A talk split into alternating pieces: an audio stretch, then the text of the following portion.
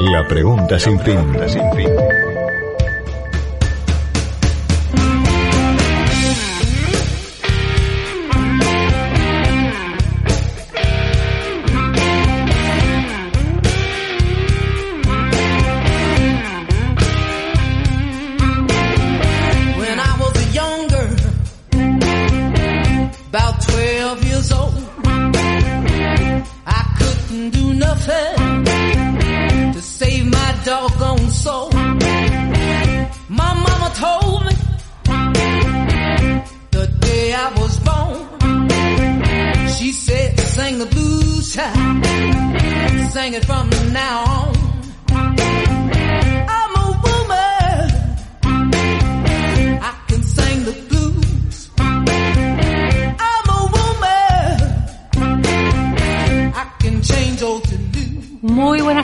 Aquí estamos en la pregunta sin fin en este jueves nublado de julio.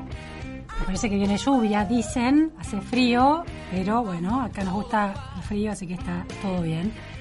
Pasaron 3 minutos de la 1 de la tarde y 13 grados 9 décimas de temperatura en la ciudad de Buenos Aires. Para los que se quieran comunicar con la pregunta sin fin, lo pueden hacer al WhatsApp 11 21 87 1067 7. Nos pueden seguir en Twitter, arroba FM Millennium, arroba Vázquez Luciana, y también nos pueden escuchar por la radio, FM 106.7 o en streaming, fmmillennium.com.ar. Bueno, desordenada la ciudad, marchas en la ciudad de Buenos Aires por las organizaciones sociales que se distancian de las decisiones económicas de la ministra Silvina Batakis. Los, las organizaciones eh, opositoras sostienen las ideas y los cuestionamientos que vienen este, enunciando a lo largo de estos últimos meses, este último año sobre todo. La unidad piquetera se concentra en Plaza de Mayo, opositores al gobierno reclaman aumento del sueldo mínimo, bono de 20 mil pesos para los jubilados, trabajadores informales y beneficiarios de programas sociales.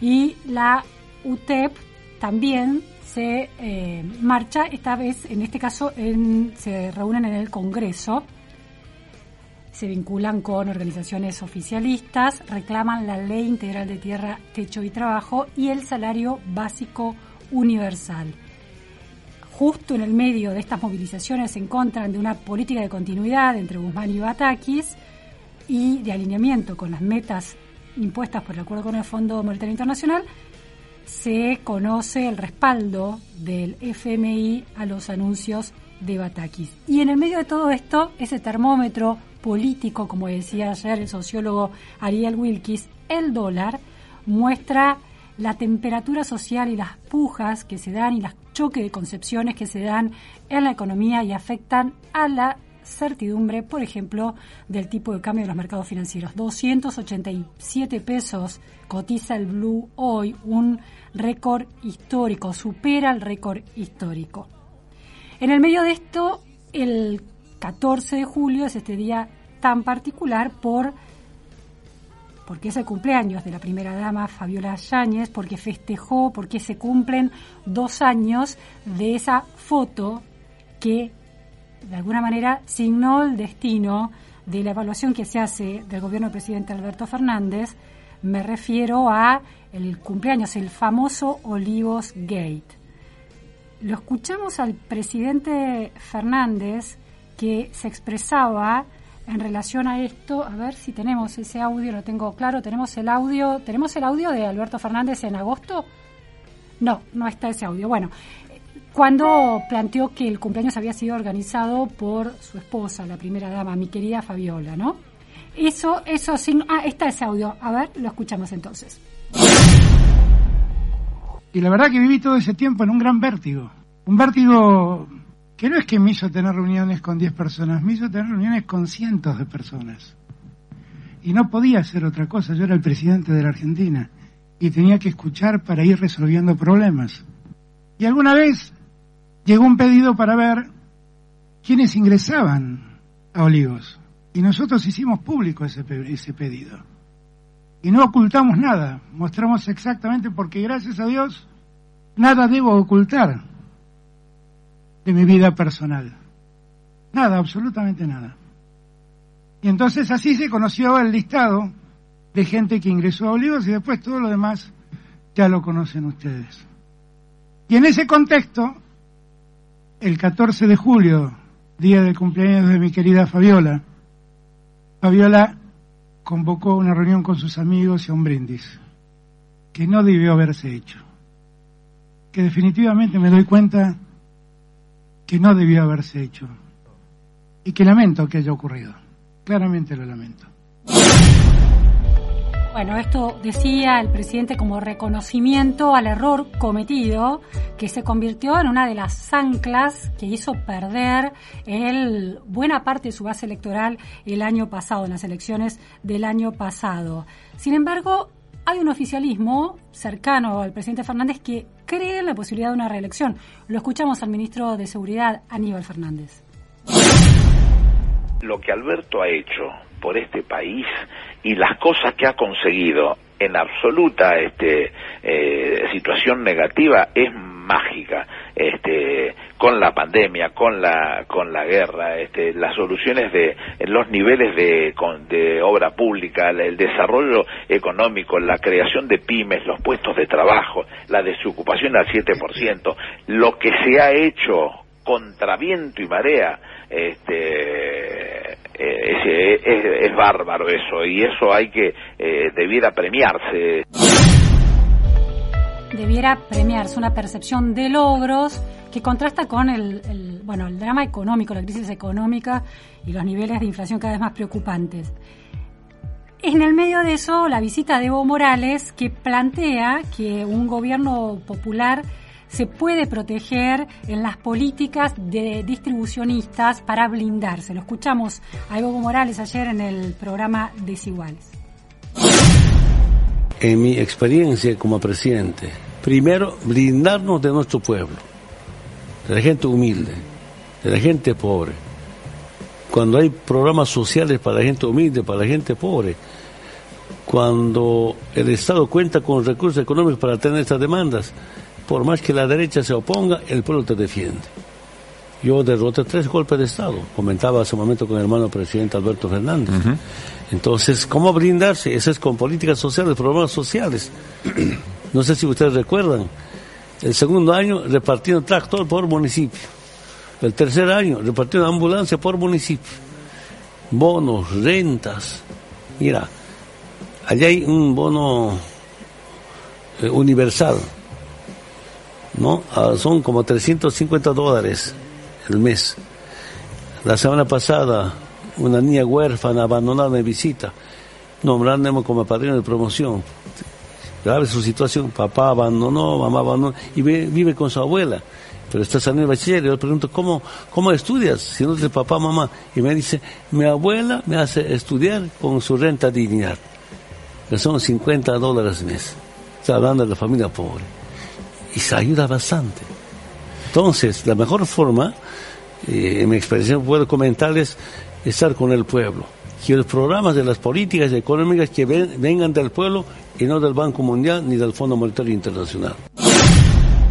Bueno, es muy claro, siempre que haya plata, ¿no? Si el Estado tiene plata, políticas distribucionistas para blindarse de los cuestionamientos de lo que Evo Morales llama de la derecha, recetas que Evo Morales le dio al presidente Alberto Fernández que no tiene las arcas llenas como para hacer esa política. Estamos en comunicación telefónica ahora para analizar el escenario eh, político, social, atravesado por la crisis económica con Federico Zapata, politólogo, director de la consultora Escenarios. Federico, muy buenas tardes. Gracias por estar en la pregunta sin fin. Gracias, Luciana. Un gusto hablar contigo. Federico, ustedes eh, elaboraron un nuevo trabajo que publicaron hace la semana pasada, muy interesante, sobre distintas cuestiones y el peso de em, las eh, políticas sociales y esa tensión que se da ahora con los movimientos sociales. Hoy marchan a la plaza opositores y oficialistas de los movimientos sociales. Mm, ¿La inflación o el miedo a que esta inflación se espiralice no ordena a las fuerzas populares ante el temor de que esta crisis sea todavía peor?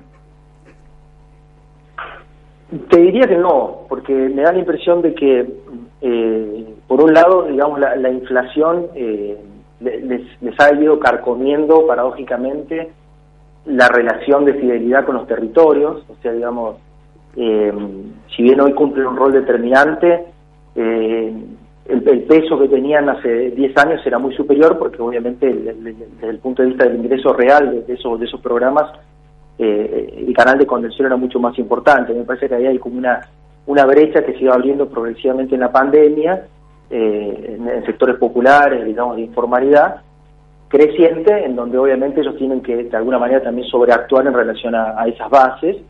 Eso te como, como primer punto. Entonces se produce una especie de, de, de puja distributiva, digamos, eh, eh, también en, en, en estos sectores de mayor informalidad. Y en segundo lugar te diría que, que además me parece que, que han pasado como una, a una agenda más ofensiva, eh, desde el punto de vista del reconocimiento político, digamos, eh, creo que están y se dan cuenta que están en el epicentro de, de- cuestionamientos que vienen por distintos lados, digamos, desde, desde junto por el cambio está Cristina, eh, y entonces tienen como que lograr institucionalizar, digamos, dar un salto de, de la, de la digamos, de, de la informalidad a una, a una formación más corporativa que les permita perdurar en el tiempo, Claro. eh, por sobre todo porque están en el epicentro de la incapacidad que han tenido para resolver el problema de la pobreza en el, en el mediano plazo, que por supuesto no es un, no es responsabilidad directa de ellos, pero bueno, por la función y el rol que han tenido, obviamente que les pega también. Claro, y esta novedad de que, que desde el kirchnerismo, desde el kirchnerismo más, eh, más duro, que podría estar alineado con algunas de sus visiones, Cristina Kirchner me refiero, los ha puesto en el banquillo de los acusados, o sea, está convirtiendo en enemigos.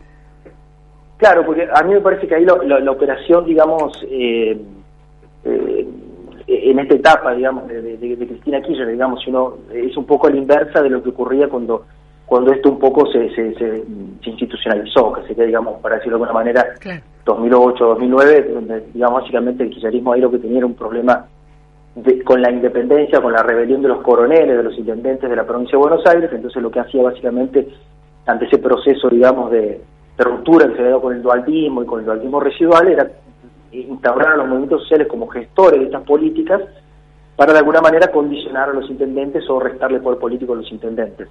Hoy lo que ocurre es que el- esos movimientos, digamos, han cobrado relativa autonomía, digamos, desde el 2015 esta parte, sobre todo básicamente el, el foco está puesto en el movimiento de Evita, eh, son muy poderosos, son, digamos, prácticamente uno de los pocos sostenes que le quedan al, al presidente de la Nación, eh, y, y- y por lo tanto no responden directamente a, a- a Cristina, y por lo tanto en un escenario de fragilidad donde ella incluso tenga que verse obligada o a asumir mayor responsabilidad hoy, o a asumir mayor responsabilidad en 2023, eh, son de alguna manera un problema en Claro. política. Entonces, no, me parece que lo que se está discutiendo no es la eficiencia de la política en sí, sino lo que está discutiendo es quién controla políticamente esa herramienta. Claro, cómo se distribuye el poder de dividir para reinar en 2019 a concentrar para reinar, ¿no? Es, es-. Claro, sobre todo además porque, digamos, en, en- en- en el, digamos, también esta operación inversa en el 2008-2009 también le permite a ella tener una interlocución productiva con los intendentes, ¿no? Que también están amenazados por los movimientos sociales. Digo, Claro. ahí eh, Levita tiene,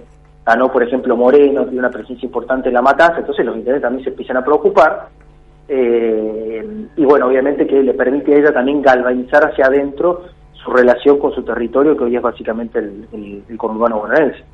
Eh, lo escuchábamos, eh, no sé si escuchaste el, el audio de Evo Morales con esa concepción de que con políticas sociales, cuando se tiene dinero, un gobierno popular puede blindarse de las eh, del acoso de la derecha, del FMI, del imperialismo.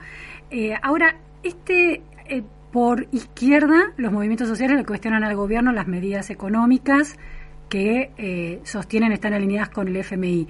Pero por derecha los mercados, suba del dólar blue, tampoco acompañan al gobierno. ¿Qué base tiene hoy de apoyo el gobierno sin distinguir eh, Cristina Kirchner y eh, Alberto Fernández, el oficialismo? ¿Cuál es la base de sustentación hoy? Yo te diría que es una que, estamos en un nivel de fragilidad, digamos, eh, ya preocupante, digamos. Eh, creo que creo que lo que está funcionando, te diría que paradójicamente como una especie de de, de frágil dique de contención a, una crisis institucional más profunda, básicamente que eh, la, la, centralidad que Cristina Kirchner ha ido tomando de septiembre a esta parte eh, generan una, en un porcentaje importante de la población, digamos, eh, hasta cierto nivel de tolerancia con el cuestionamiento o el cuestionado gobierno de Alberto Fernández, porque saben que después de eso, digamos, si esto se, si ese proceso de, de- de desintegración se profundiza, digamos, pues, pues, la Argentina podría entrar como en una cosa más turbulenta, ¿no? Entonces, digamos, eh, en una Argentina, digamos, donde, donde todavía está presente la, lo que fue la crisis del 2001, presente en la, en la memoria, digamos, de, de los argentinos y, lo- y los problemas, digamos, que eso trajo aparejado, obviamente nadie quiere o, o nadie pretende, digamos, empujar a nadie a una situación o, una, o abrir una puerta que no, sabe, no se sabe bien cómo se cierra. Y te diría que eso es básicamente el- eh, hoy el principal el principal sostén de la experiencia gubernamental, ¿no? Es- Claro. Es, es- eh, es casi paradójico, pero un poco funciona así. Claro, el miedo a que sea peor todavía y sobrevenga una renuncia, por ejemplo. Y sí, totalmente, totalmente, porque estas crisis además son como, primero que funcionan a una velocidad que que eh, es muy difícil de controlar, es como ir manejando un auto a 250 kilómetros, es muy difícil de, de, controlar para dónde vas a ir, y, segundo, obviamente, que, que digamos que es una, es una puerta de Pandora que una vez que se abre tampoco se sabe bien del otro lado qué es lo que hay, es una especie de holograma que uno puede mirar en el futuro, entonces eso un poco eh, repito, con una situación de enojo, distanciamiento, etcétera, me parece que es lo que está funcionando como un dique de contención a, a que se, a, digamos, un proceso más, más agresivo de desintegración de la autoridad política. Federico, en el último estudio de escenarios, la consultora de ustedes, eh, tuya que ustedes dirigen, que dirige junto a Pablo Tauzón, mm, señalan que volvió a escena, bueno, la preocupación número uno es la inflación, pero volvió a escena la preocupación por la corrupción. ¿Tiene que ver con la centralidad de la figura de Cristina Kirchner que se hizo cada vez más sostenida y más sonora semana a semana con sus, eh, con sus presentaciones públicas? Eh, eh, yo te diría, una de las dinámicas efectivamente tiene que ver con eso, digamos, de septiembre esta parte, lo que ha ocurrido es que, eh, digamos, Cristina ha ido, digamos, eh, ganando, podemos después discutir si, sobre la base de una estrategia o no, pero digamos, en los hechos se ido ganando un nivel de una centralidad muy fuerte, y efectivamente es una figura eh, muy asociada a, esta, a esta problemática, ¿no? Digamos, por la agenda que tiene sobre la justicia, etcétera, está, como muy asociada en la opinión pública en general, por supuesto con matices, pero en general está asociada a esta, problemática. Y en segundo lugar, porque nosotros creemos que lo que se está colando atrás de la, de la emergencia de la corrupción como un, como un tema en la opinión pública, digamos que digamos no lo era, digamos hace unos meses era más importante seguridad u otra, otra cuestión, pero lo que se está colando es un poco también este clivaje, digamos, de, de sociedad civil versus política o, clivaje de casta, eh, que es un poco un clivaje que viene un poco a obturar eh, o a clausurar el clivaje de la grieta, digamos, que es el clivaje dominante, el dominio de esta parte, eh, en donde de alguna manera lo que está identificando la sociedad es más allá del hecho de la corrupción en sí, que hoy, eh, digamos, podemos discutir o no si se hay episodios, pero lo que está identificando en realidad es una responsabilidad o un, blanco que es la política, claramente, ¿no? Entonces eh, ahí efectivamente está jugando lo que vos marcás, eh, básicamente la centralidad de Cristina y también eh, el, el distanciamiento o, la, o el, digamos, progresivo de la sociedad argentina en relación a la clase política in totum, ¿no? Claro, no, no solo la causa vialidad, que la tiene, eh, le pone los, los focos a el haz de luz hay sobre Cristina Kirchner, sino también el Olivos Gate, esta- este aniversario, esta efeméride que ha quedado incorporada a la vida política, que es un segundo, dos eh, años desde aquella foto fatídica, aquel videito fatídico de en Olivos con el cumpleaños de la primera dama. Sí, sí, Apunta también eso. a esta, a esta idea de casta que vos señalás. Y sí, porque la, la, la, la población, digamos, lo que nos salta en los juegos o en las encuestas que hacemos es básicamente, digamos, que primero que, que cree que la primero que cree que la clase política se independizó de sus responsabilidades, o sea, no no tiene no lleva adelante políticas que son eficaces para los problemas de la sociedad, que tiene una agenda propia endogámica, que no digamos que no es la agenda de la sociedad. Digo, hoy alguien pregunta por la prioridad de una reforma de la justicia, a nadie en la sociedad le importa eso y sin embargo es un tema, digamos, epidérmico la discusión política hace 10 años. Entonces, digamos, eh, y tercero, obviamente, eh, por supuesto, digamos, lo, que en, en situaciones de crisis se le exige siempre a la clase política, esto pasa en todo el mundo, es, digamos, como comportamientos ejemplares en ese tipo de situaciones. Entonces, todo esto que vos estás narrando, obviamente, va exactamente en contra de, de- de lo que de lo que se le exige, ¿no? Y además, una especie, en este contexto, sumémosle un cuarto factor, que es la, la- esta especie de, de interna cielo abierto que inauguró el Frente de Todos, es un poco una, una situación un poco, digamos, casi te diría hasta pornográfica en medio Sí, esta, de esta crisis política, ¿no? Económica. Porno política, muy interesante ese concepto. Eh, Federico, hay una pregunta que me parece interesante en, en el estudio que ustedes publicaron, que tiene que ver con qué tan de acuerdo está con la siguiente afirmación. En la Argentina, él es el de, ¿cuál es el... qué- acá está, ¿cuál considera que ha sido la presidencia con mayores niveles de corrupción? El 43,79% considera que ha sido la presidencia de Cristina Kirchner, el 22,4% la de Mauricio Macri, el 13,11% la de Carlos Menem. Cuando uno va a, mm, bueno, Alfonsín es 3,26 y Alberto Fernández 1,67. Cuando uno, cuando ustedes distinguen según identidad política, me parece interesante eh, porque se repone ahí la grieta, ¿no?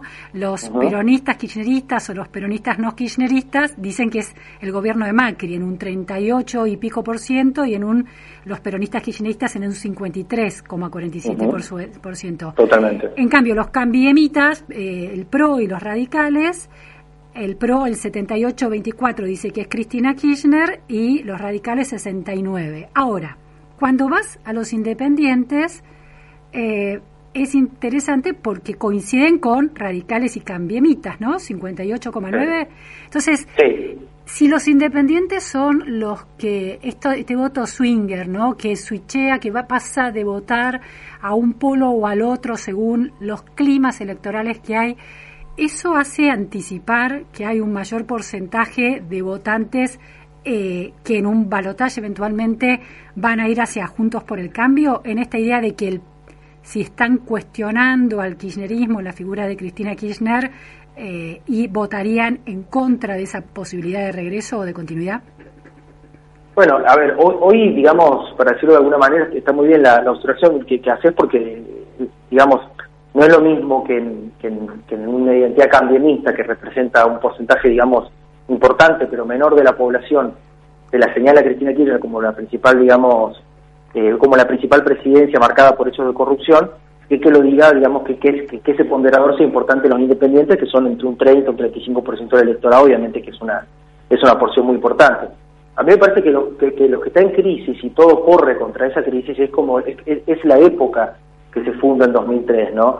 Y es muy difícil que, el, que, que, digamos muy difícil para el para el kirchnerismo, para el frente de todos obviamente también, pero para el kirchnerismo particular eh, poder encontrar una salida ganadora en esa dinámica que se ha generado, que es una dinámica que básicamente le está pegando a toda la época, a todo lo que se configura, a todo el patrón, digamos, de la matriz productiva, la matriz política que se configura eh, a partir del 2003, digamos, eh, y, y digamos de que, que tiene una especie de pausa en 2015, pero que tiene una, digamos, una especie de, final en crisis prolongado eh, en esta última experiencia gubernamental. Entonces, eh, los temas de agenda que aparecen, digamos, el cuestionamiento a la centralidad del Estado, la importancia de la, de la libertad para los jóvenes, obviamente todo situado encima por la pandemia, ¿no? Pero todo va corriendo contra esa matriz, ¿no? Nosotros, por ejemplo, una cosa que nos pareció sumamente interesante hace unas semanas, eh, medimos el aspiracional ocupacional. Entonces le preguntamos a, a los entrevistados si, si, si les gustaría trabajar en el sector público, en el sector privado, o si les gustaría ser emprendedores, es decir, tener su propio negocio. Y, y contraintuitivamente, por ahí lo que uno podría pensar, digamos, el, el, el grueso de los argentinos en general quisieran tener su propio negocio, es decir, Ajá. digamos, por sobre lo privado y lo público, y eso es fuertísimo en los sectores populares. Ajá. Obviamente no, no, no, no están pensando en armar un unicornio, digamos, pero hay como una... eh, Sí, un una almacén, un proyecto, una Exacto. chiquita, unipersonal o de dos personas, claro. Exacto, hay una, hay una crisis, digamos, de, de, de la, de, digamos, y, y está bajo el sector público, si bien el sector público es importante, sectores populares, está bajo, algunas regiones está más alto, pero digo, lo, lo que marca ahí es, es, es una crisis sobre la idea de, de, digamos, a partir de la cual el kirchnerismo ordenó la política en los últimos 20 años, que es la centralidad del Estado en las relaciones sociales y económicas. Eso es lo que está en crisis Claro. y toda la época corre contra eso.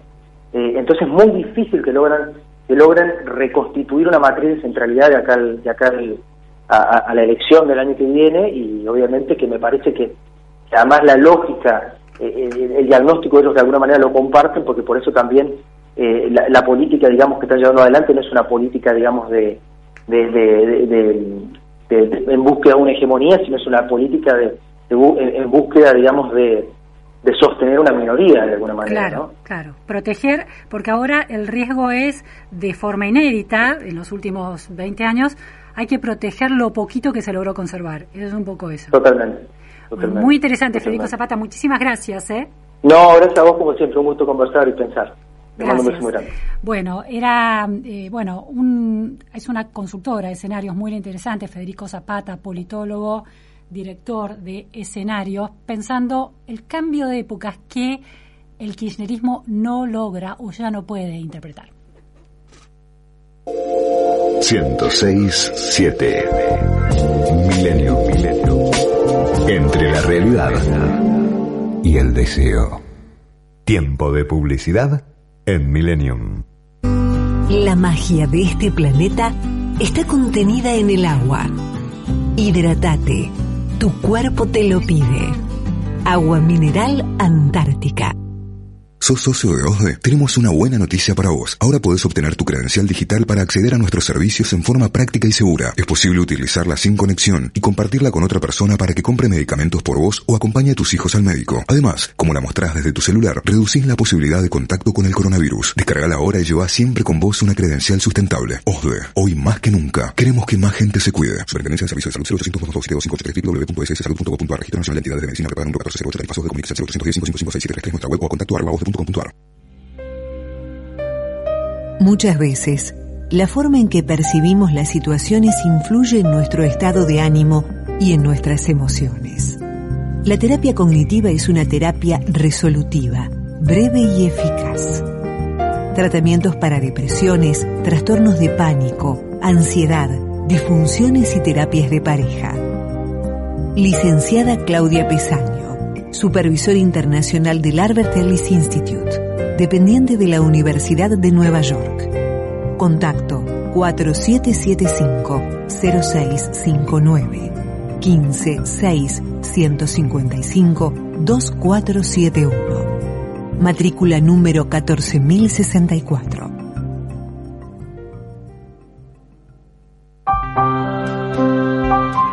Café Cabrales, desde 1941, dedicados al café.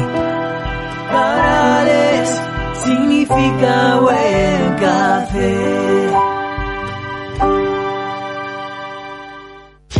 Asociación Argentina de Técnicos en Laboratorio. Asociate y forma parte de la red de técnicos más importante del país. Participa de los talleres y seminarios exclusivos. Contactanos a través de nuestro WhatsApp 11 5562 4337. Cada vez se lee menos. Cada vez se profundizan menos las notas. Cada vez los diarios vienen más flacos. Cada vez los lee menos gente. Perfil trae más páginas, más suplementos y más notas. ¿Por qué? Porque cada vez se lee menos. Cada vez se profundizan menos las notas. Cada vez los diarios vienen más flacos. Y cada vez los lee menos gente. Existe el perfil de lector. Y existe el lector de perfil.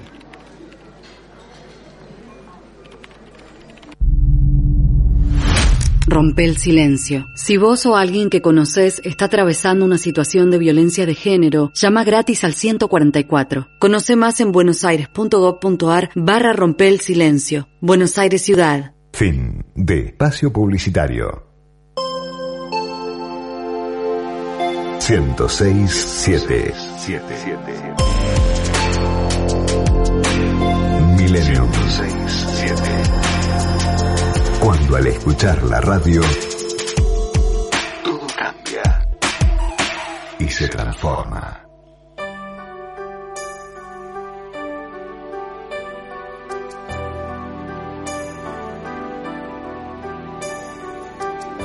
La pregunta sin fin.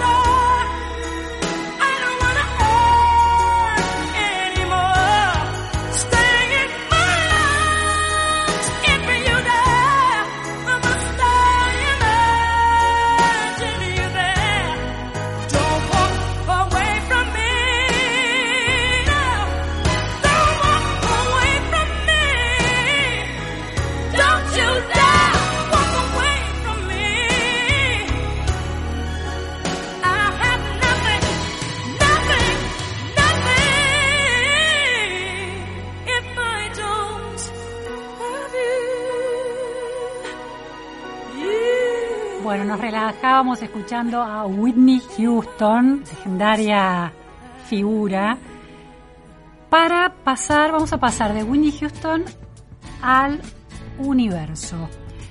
Hemos leído día tras día desde el lunes noticias sobre el nuevo telescopio espacial que empezó a funcionar y empezó a dar fotos del universo más profundo, como si fuera el fondo de la olla o lo más cerca que se está de esa especie de olla eh, gigante, infinita prácticamente, que es el universo. Eh, se trata, como hemos leído en todos lados y supimos, de un telescopio espacial, el James Webb. Lo lanzó en una ceremonia pública Joe Biden y eh, pudimos ver las primeras imágenes. Un- un- una imagen llena de luces de distintos colores y de distintas intensidades, estrellitas que brillaban más o menos, y es muy impactante escuchar lo que supone y lo que implica ese, ese telescopio, la primera producción de fotos por parte de ese telescopio. El lunes es tan resonante este anuncio que el lunes el propio presidente Biden con su vicepresidenta y el director de la administración de la NASA, Bill Nelson, estuvieron presentando a sociedad estas primeras fotos del James Webb.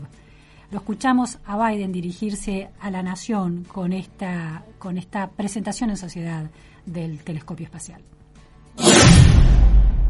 America is defined by one single word possibilities. Possibilities. Bueno, América se define por una sola palabra, That's who we are. posibilidades. That's who we are as a nation, a nation of possibilities. Una nación de Now let's take a posibilidades. look at the very first image from this miraculous telescope. Primera imagen de este telescopio milagroso. Allí muestra esa primera imagen. Aplausos de la audiencia que está viendo en la Casa Blanca en Washington estas imágenes. Nelson, I'm going to turn this over to you, so will you please tell us about what we're seeing? Le pasa la palabra a Bill Nelson. President, if you held a grain of sand on the tip of your finger at arm's length, that is the part of the universe that diciendo que esa imagen que, que vimos todos y que estaban viendo en ese momento representa apenas un grano de arena en la punta de tu dedo. Eso es el, la- el, el tamaño de el universo que la foto permite ver. Es apenas esa porción del universo. Para entender qué representa, bueno, tenemos una imagen, que es esto es eh, Odisea del Espacio 2001, gran película. Y es muy interesante esa película porque plantea una serie de preguntas filosóficas, existenciales sobre el tiempo y el espacio.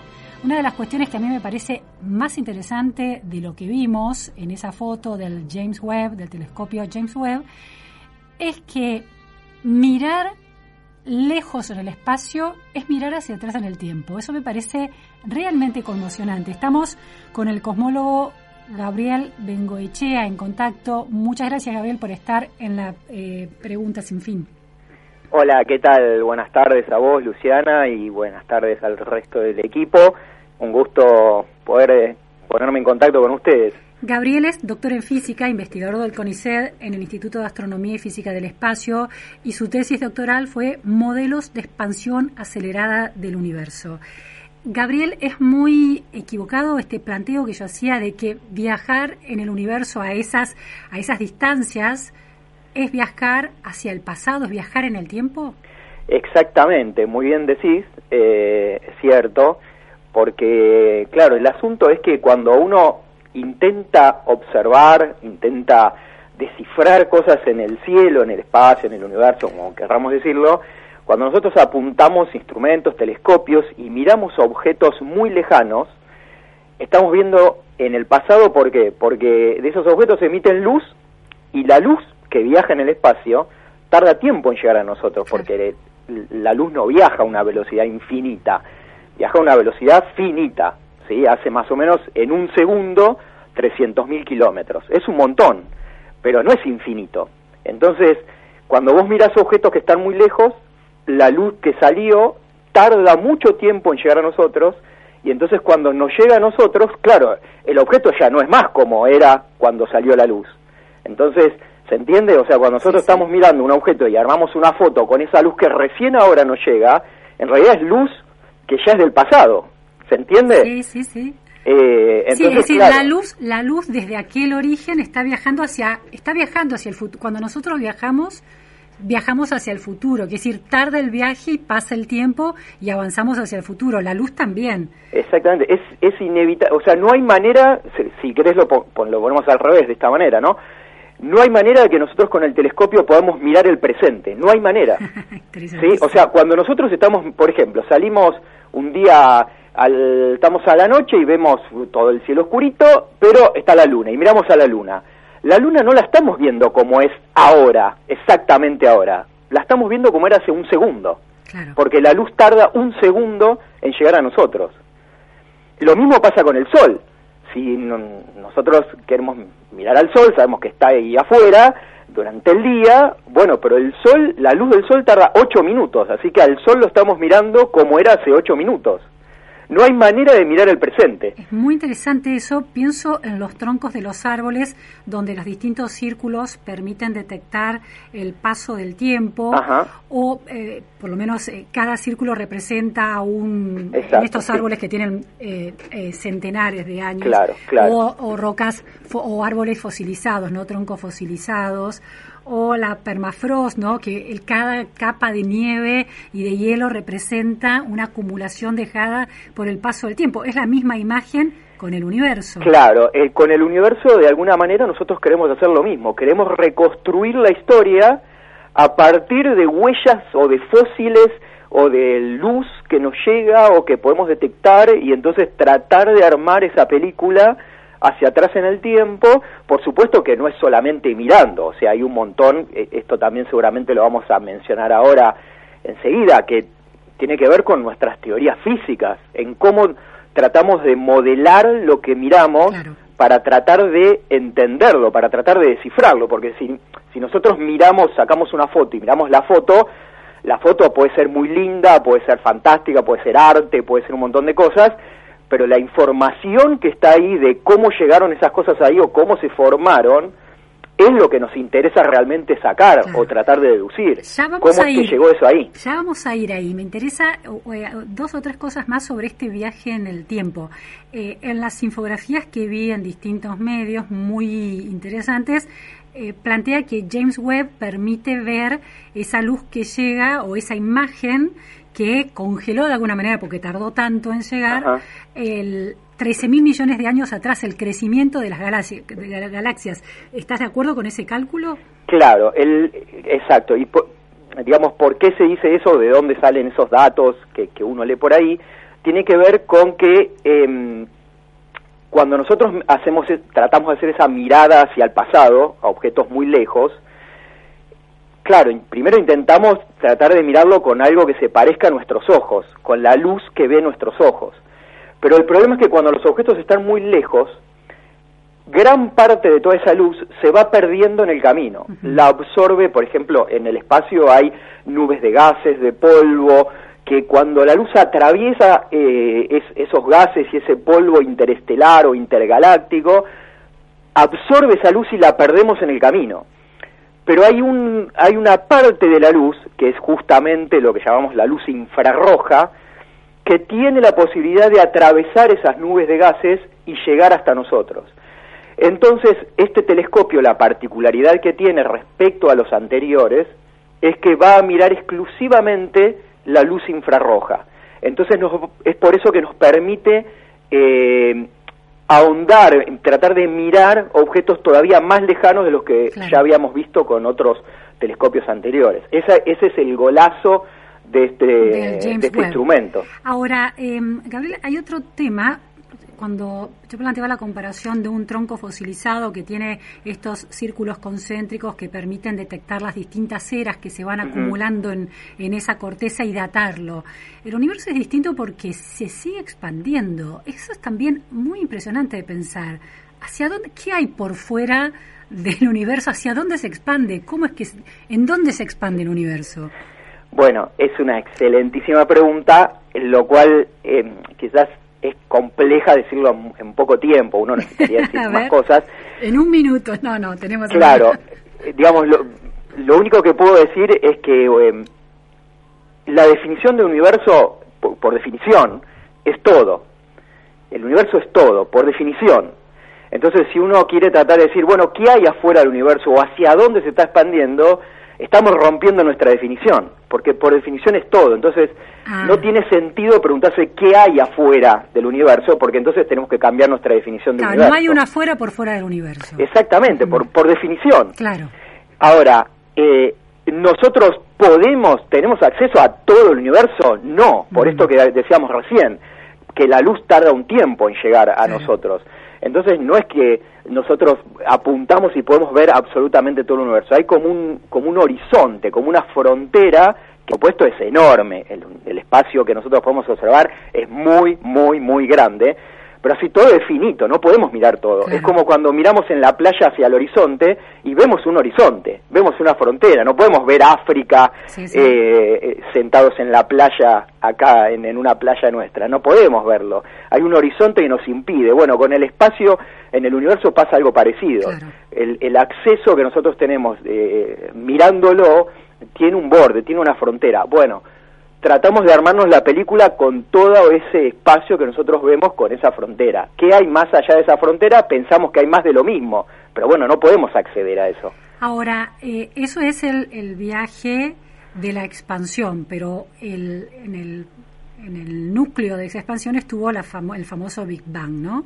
La, Sí. idea, la idea es que el universo, el- que el, un, a ver, comparado con el, el telescopio Hubble, el James Webb permite estar más cerca del núcleo originario del Big Bang que Sí, sucede en el así- recontrapasado. Eh, Sí, pero aún así eh, seguimos muy lejos. Si bien un poco mediáticamente est- estuvo esta idea de vamos a poder mirar el origen del universo, la realidad es que estamos muy lejos, vamos a estar muy lejos. El, el, el James Webb te permite ver más o menos hasta los primeros 100 millones de años, 200 millones de años eh, en la historia del universo.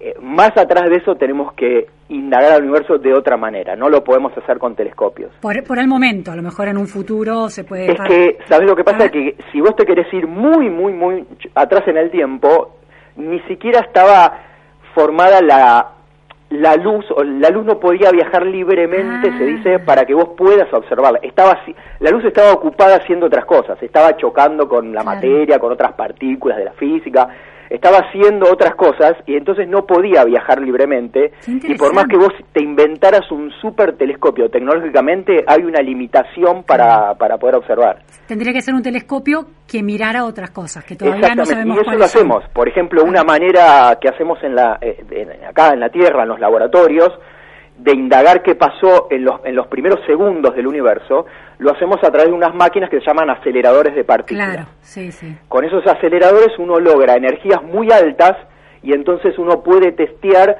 qué situaciones parecidas a las del universo en los primeros segundos. Pero no lo podemos hacer con telescopios. eso. Claro.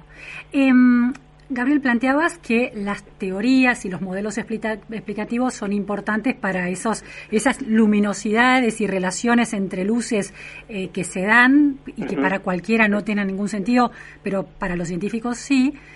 eh, son centrales, ¿no? No es Claro. simplemente una foto, sino darle sentido a esos datos. Claro, Ahora, claro. yo tengo esta pregunta. Entre el Hubble y James Webb, lo que cambia es lo voy a poner en términos muy pedestres, ¿no? La nitidez de la foto o hay eh, hay una revolución en el sentido de lo que los de lo que James Webb puede permitir es cambiar las teorías explicativas porque la evidencia que aporta es distinta y no solamente más nítida. Claro, exactamente. No es solamente un problema ni de nitidez ni de resolución, porque si bien el web tiene muchísima mejor resolución que el Hubble, porque el- su telescopio es más grande, el diámetro del telescopio es más grande, pero no solamente es una cuestión de res- resolución, sino esto que hablábamos recién, que te va a permitir observar objetos mucho más lejanos que el, que el Hubble.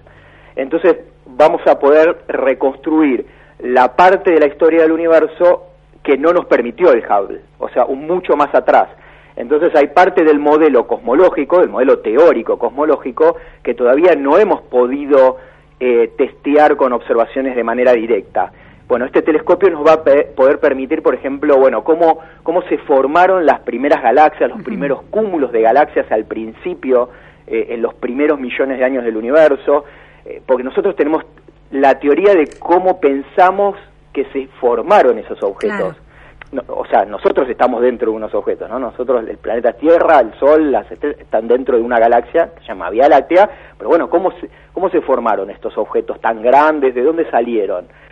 Y por otro lado, al mirar muy atrás en el, en, en el tiempo o a distancias muy grandes, lo que ya hemos podido ver en esta imagen que presentó eh, el presidente de Estados Unidos, como vos mencionaste, y que salieron ayer publicadas, em, cuando uno mira esa foto, eh, encontrás, ya, ya, lo vemos, ya lo hemos visto en- en esta foto del web, se ven objetos muy distorsionados, o sea, la forma distorsionadas de maneras muy, muy raras, y que también eso es una predicción de, de una de nuestras teorías, que es la, la, teoría de Einstein, de la relatividad general, que es el, el, pilar de nuestro modelo cosmológico, es la teoría de Einstein. Eh, esa teoría nos predice que los objetos, la, la, luz de los objetos tendría que deformarse, tendría que sufrir distorsiones eh, en, en, su viaje a nosotros. Sí. Y bueno, entonces tenemos una manera ahora de poder chequear eso, claro. de poder decir, che, nuestras teorías dicen que a la luz le tendría que estar pasando estas cosas, los objetos deberían verse deformados de esta manera. Bueno, cuando miramos con el web y vemos cómo están deformados, ¿es tal cual como decía nuestra teoría o nuestra teoría está mal? Bueno, claro. vamos a poder hacer eso. Claro, estamos hablando con Gabriel Bengochea, cosmólogo, doctor en física, para entender qué significa, eh, qué salto cualitativo implica este nuevo eh, telescopio espacial, el James Webb. Eh, Gabriel, eh, hay otra cuestión que tiene que ver con, bueno, hablabas de Einstein, ¿no? La teoría de la relatividad y todas estas cuestiones, pero también está la física cuántica. ¿Qué, ¿qué aporte eh, trae la física cuántica, que es súper complejo de concebir la, la, la, física cuántica, al, al entendimiento de cómo funciona el universo? Eh, bueno, también es el, el, segundo pilar de nuestro modelo. O sea, la relatividad general es una, la física cuántica es otra, porque la física cuántica lo que describe, para decirlo en criollo, uh -huh. lo que describe es cómo funciona la materia. La relatividad general, la de Einstein, la que mencionamos recién, describe cómo es el espacio y el tiempo. Es la teoría del espacio y el tiempo, sí. la teoría de la gravitación. La física cuántica es la descripción de cómo funciona lo que hay adentro, claro. cómo funcionan los átomos, cómo funciona eh, la, cómo se forma la materia, por qué, eh, no sé, el piso, una silla, la mesa tiene la forma que tiene, por qué puede estar de esa manera. Bueno, la descripción de la materia viene dada por la física cuántica. Y claro, la materia se formó en el universo. Al principio el universo tuvo que haberse formado todo lo que nosotros, de lo que nosotros hemos hecho, se vino formando en la historia del universo. Así que la física cuántica juega un papel hiper fundamental, porque es cómo se formaron los ladrillos, de los ladrillos de la materia que hay dentro del universo. Eso es la física cuántica. Así que también vamos a poder testear parte de eso. Porque si encontramos, por ejemplo, no sé, que la luz de galaxias muy remotas tienen rasgos eh, químicos, ¿no? Como que la, es muy improbable que pase esto, pero supongamos que encontramos que hay galaxias cuya luz se comporta de una manera distinta a la de las galaxias más cercanas, vamos a decir, che, la química eh, muy atrás en el tiempo parece que es distinta a la de claro, hoy. Claro. Imagínate si pasara eso. Es Porque un... la luz es un efecto de esa química, de esa materia. De Exactamente, claro. la luz es el resultado de cosas que pasan con los átomos. Claro. Muy interesante. Gabriel, última cuestión. Leí también que una de las cosas que había eh, permitido eh, descubrir Hubble era que no había una sola galaxia o poquitas galaxias, sino muchas. Eh, ¿Cuál es el, bueno, si le podés poner precisión a esa observación y qué, qué primeros resultados está mostrando James Webb comparado con lo que había permitido comprobar o deducir el Hubble? Mira, usemos la metáfora que vos mencionaste también al principio en la introducción, que es esa foto que hizo el Hubble, el, el James Webb, ahora, imagínate que consiste en lo siguiente, es, era, es la misma analogía que hiciste al principio, agarrar un grano de arena sostenido en la punta de los dedos, vos estirás el brazo, bueno, el granito y lo apuntás al cielo, ¿no? Apuntás sí. a cualquier parte del cielo. Bueno, atrás de ese granito de arena hay más de mil galaxias. Ajá atrás de un granito de arena hay más de mil galaxias. Eso es lo que nos está diciendo el web. Entonces, si vos decís, bueno, ¿cuántos granitos de arena hay en todo el cielo? Bueno, eso nos da como 50 mil millones de galaxias. Ah, impresionante. ¿Y el Hubble no, no te mostraba eso? No nos mostraba todo eso por, por, eh, por culpa de que no podía ver demasiado la luz infrarroja, que es lo que te claro. permite poder ver más lejos y más cantidad de objetos. Claro. Entonces, el Hubble tenía su propio horizonte, su propia frontera, no podía mirar más allá de eso. Bueno, ahora lo que vamos a agregar es un montonazo más de, de objetos, de galaxias que vamos a ver que nunca habíamos visto. Y última pregunta, Gabriel. ¿Qué impacto tiene un descubrimiento como ese, o los descubrimientos que pueda traer, acarrear James Webb, en el resto de, de, la ciencia y en la manera de concebir cuestiones que, que rozan más la vida de los hombres en la Tierra, de los hombres bueno, y las mujeres? Mira, algo que no mencionamos es, claro, porque uno puede decir, bueno, la teoría de Einstein, la, la relatividad, es eso no tiene nada que ver conmigo. Uno podría decir, bueno, es cosas de- del cielo, del espacio que no tienen nada que ver con mi vida cotidiana. Bueno, no, error. La física cuántica lo mismo, o sea, todos los objetos, toda la electrónica, que el celular, absolutamente todo lo que usamos en la vida cotidiana, la física cuántica está ahí. Pero además está la teoría de Einstein. Cuando nosotros usamos el celular para ir a algún lado y, y le ponemos en el GPS a dónde queremos ir y nos dice cómo ir y cómo llegar de la manera más rápida, bueno, ese celular necesita la información de la teoría de Einstein, si no nosotros llegaríamos a cualquier lado. Buenísimo. O sea, el- el- nuestro celular tiene un reloj, adentro tiene un reloj. Los satélites que controlan el sistema de GPS, que están orbitando la Tierra, también tienen relojes. Pero la teoría de Einstein nos dice que cuando comparemos relojes del satélite con el reloj de nuestro celular, no van a marcar al mismo tiempo. Esa es una de las ideas de Einstein, que el tiempo, las mediciones de los tiempos son distintas de, de acuerdo a cómo vos te estás moviendo, por ejemplo. Entonces, Claro, vos decís, ¿qué, qué tiene que ver con esto? Bueno, para los celulares, para, para usar el GPS, para decir cómo llegar, tenemos la teoría de Einstein. Esa misma teoría es la que está detrás de los objetos que estamos mirando con el Gen Web. Es la misma teoría. Claro, interesante porque bueno, para, para que llegar orientados a una dirección, a un domicilio, eh, los, los tecnólogos, los que inventaron los celulares y el GPS, tuvieron que tener en claro que estaba desfasada esa indicación con la de los satélites. Exactamente. Muy Entonces, si suponete que con las imágenes del Gen Web encontramos que hay una falla en la teoría de Einstein, entonces claramente la teoría de Einstein nos sirve para los GPS, nos sirve en la Tierra, nos sirve para el planeta o para cosas cercanas, pero por ahí no sirve para objetos muy distantes y tenemos que cambiar la teoría. Claro, claro. Bueno, muy interesante y muy claro, Gabriel. Se agradece muchísimo porque nos permite bu- sumergirnos más profundamente en estos descu- descubrimientos que son realmente maravillosos. Te mandamos un abrazo. Bueno, muchísimas gracias a ustedes por el interés, por el espacio y bueno, un gusto obviamente, así que y bueno, que tengan buenas tardes. Ya tendremos otra oportunidad para seguir conversando. Gracias, Gabriel. Como siempre, gracias, ¿eh? hasta luego. Hasta luego, era Gabriel Bengochea, cosmólogo, doctor en física. Bueno, llevándonos de la mano en este viaje por el universo, que es también un viaje por el pasado. Bueno, hemos llegado al final de la pregunta sin fin.